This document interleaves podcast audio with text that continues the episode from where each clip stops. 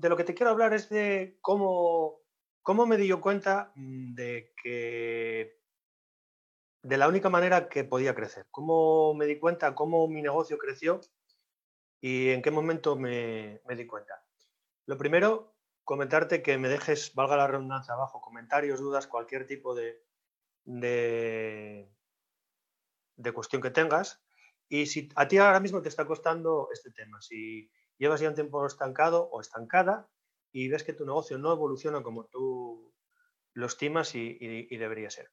Eh, verás, mira, yo me di cuenta de todo este tema cuando llevaba ya un tiempo en la profesión, ya tenía un pequeño equipo de trabajo de, dos personas y yo hasta ese momento creía que estaba creciendo. Esa era la creencia que yo tenía. Pero cuando me empezaron a, pasar determinadas cosas, me di cuenta de que ese crecimiento era falso era algo a lo que yo estaba acostumbrado tiempos atrás, pero que, realmente no era un crecimiento. Lo primero que me pasó y que me di cuenta de que necesitaba cambiar el sistema fue cuando, bueno, en cierta ocasión yo me enfermé. Tuve, bueno, un, un problema con una, con una pierna y me pasé una temporada de baja. Entonces, claro, lógicamente yo no podía ir a, no podía ir a trabajar pues, porque estaba cobrando de otro sitio, ¿no? Estaba cobrando pues, de la seguridad social. Y me tocó, digamos, pues en cierta manera, delegar la mayoría de las cosas que yo estaba haciendo hasta ese momento. Iba de vez en cuando al, negocio, aunque yo vivía cerca, para, bueno, ver un poco y controlar, obviamente por las noches, hacer las cajas y demás, y bueno, aparecía por ahí de manera esporádica, ¿no? Y la responsabilidad la dejé en manos de, mis dos empleadas. Y cuando, a medida que fueron pasando los días, estuve 15 días de baja, a medida que fueron pasando los días, me daba cuenta sobre todo de que las cajas bajaban. O sea, cada día se hacía menos caja y cada día llamaba menos gente. Y claro, aquello a mí me extrañaba, ¿no? Me extrañaba pues porque era temporada de verano y sabía que era la, época fuerte de trabajo. Bueno, mm, digamos que lo dejé, lo dejé estar así porque creía que, bueno, también sabía y entendía que había, que tenía determinados periodos en el año, incluso en el verano, en el que, digamos, no había picos de trabajo, eh, era agosto, y entendía pues que había mucha gente, o creía que había mucha gente de vacaciones. Hasta que lo que pasó es que cuando volví de baja, la gente empezó a llamar y la agenda subió. Claro, yo que yo no le, no le encontraba mucha explicación. Hasta que fueron entrando las clientas que estaban, que tenían agendadas las citas, y me iban comentando el motivo por el que no habían llegado, ¿no? Porque no habían venido anteriormente. Muchas de ellas lo que habían hecho era posponer las citas. ¿Por qué? Porque llamaban al negocio para pedir cita y como veían que no estaba la persona que los quería atender, pues directamente posponían la cita. O directamente decían que llamaban dentro de una semana para, para ver si yo en este caso estaba. Entonces, claro, esto digamos que creaba un vacío. Creaba un vacío en la agenda que se llenó con los 15 días, después de 15 días, ¿no? Pero claro, era un atropello de trabajo bastante, bastante grande. Y yo lo que no entendía era cómo teniendo dos empleados, resulta que tenía más trabajo después de esos 15 días que antes de quedarme yo de baja. Entonces, claro, como os comento, a medida que fui hablando con las clientas, me fui dando cuenta de que cuando faltaba, cuando faltaba por un periodo de tiempo X, este caso 15 días, la caja diaria bajaba y la facturación bajaba todavía más.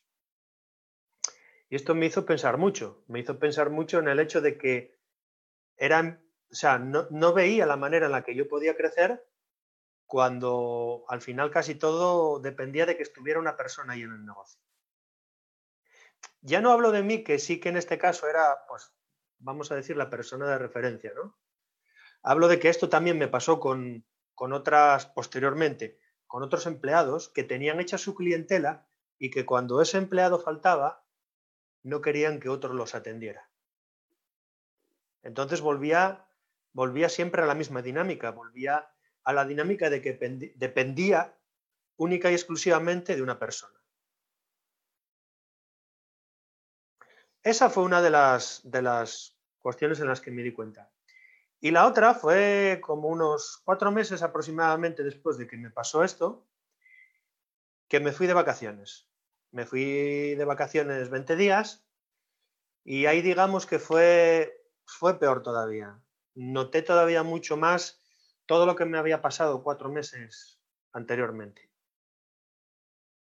¿Vale? ya recuerdo que el tercer día, yo llamaba todos los días, obviamente, el tercer día me llamaba la persona a la que yo dejé encargada un poco de todo el negocio, de, vamos a decir, por, decirlo así, de supervisión del, del negocio, y me llamaba preocupada.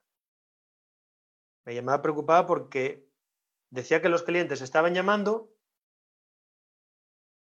y como yo no estaba, pues estaban directamente, no venían. Y de hecho me había comentado que, por ejemplo, para el día para el día siguiente, la agenda estaba vacía.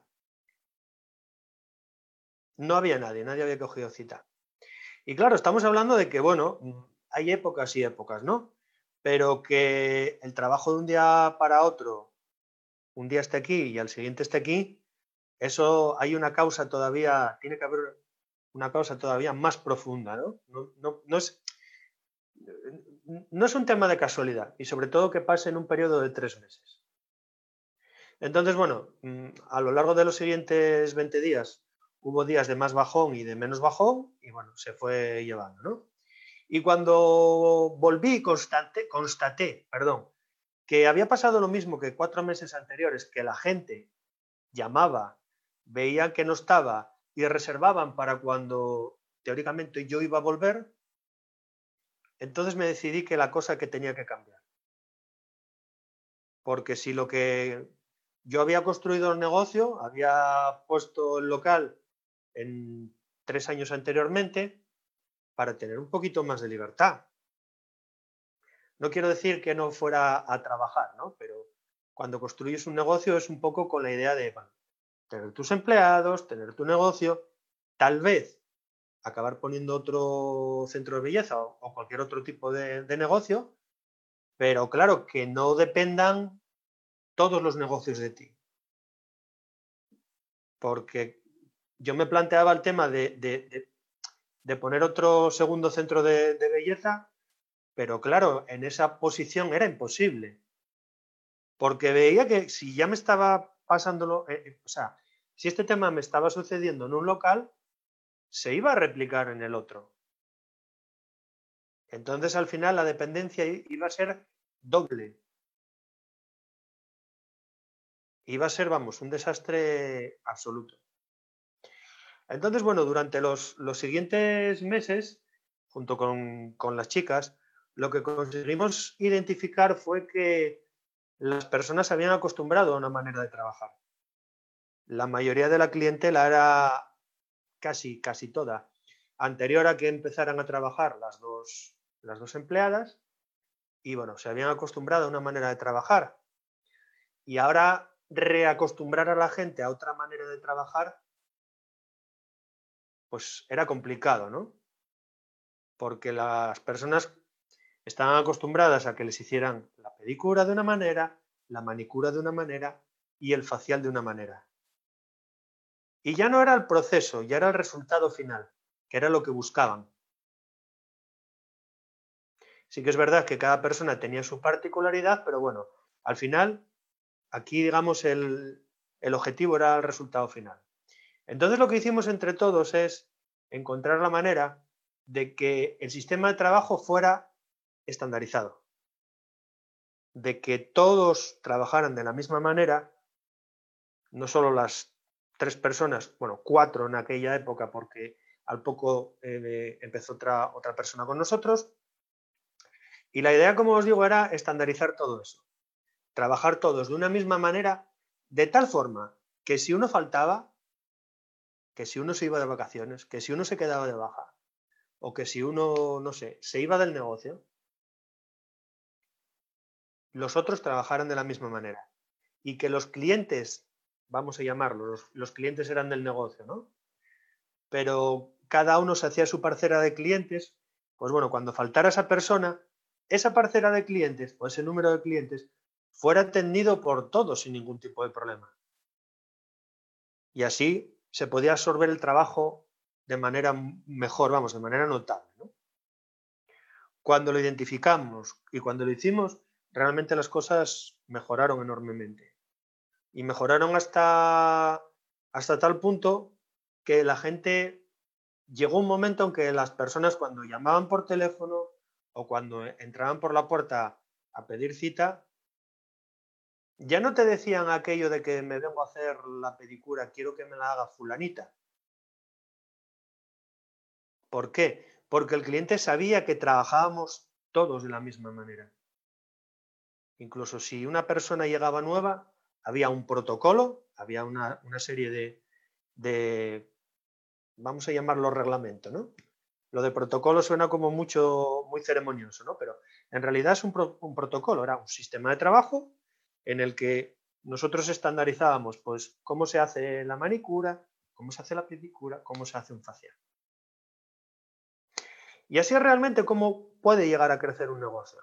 Así es realmente cómo puedes pasar de, de, de tener ese autoempleo cuando iniciaste tú solo, valga la redundancia, a tener un equipo de trabajo que responda por ti y tener un equipo de trabajo que cuando tú faltes o que cuando una persona falte, al final el sistema funcione. Y aquí muchas estaréis diciendo y muchos estaréis diciendo, no, claro, pero yo es que no soy una empresa. Esto me suena más a, a, a conceptos de empresa, a conceptos de franquicia, a conceptos de personas que tienen tres o cuatro negocios o tres o cuatro centros de belleza. Yo os tengo que decir que no, yo os tengo que decir que esto, esto es una manera de trabajar que hay que empezar a aplicarlo desde el minuto uno. Porque no se os olvide que vosotros iniciáis como, como autoempleados. O sea, como la mayoría de los negocios que yo conozco, fundamentalmente empiezan pues trabajando una persona, trabajando sus clientes y van creciendo poquito a poco. Y claro, el problema se presenta cuando llega una persona o contratan a una persona que tiene, vamos a llamarlo, otras manías, otras formas de trabajar distintas a las que tiene el dueño. Hay que reaprender a esa persona. Porque claro, la gente está acostumbrada a tu manera de trabajar. Y la única forma efectiva de poder reaprender a esa persona es que lo que tú estés haciendo con tus clientes, la manera en que estás haciendo los servicios, los tengas por escrito. Y cuando una persona nueva llega al negocio, ese estándar, ese llámalo tratado, ese propósito, ese llámalo lo que quieras, protocolo, como, como quieras llamarlo, se lo entregues a la persona. Las grandes empresas lo hacen y son grandes empresas por algo. No porque tengan muchos empleados, sino porque tienen, sí, es verdad, muchos empleados, pero que funcionan todos acorde a un sistema. Así es el motivo, así es como realmente empiezas a crecer. Así es la forma en la que acabas pasando de, de un negocio chiquito a un negocio más grande.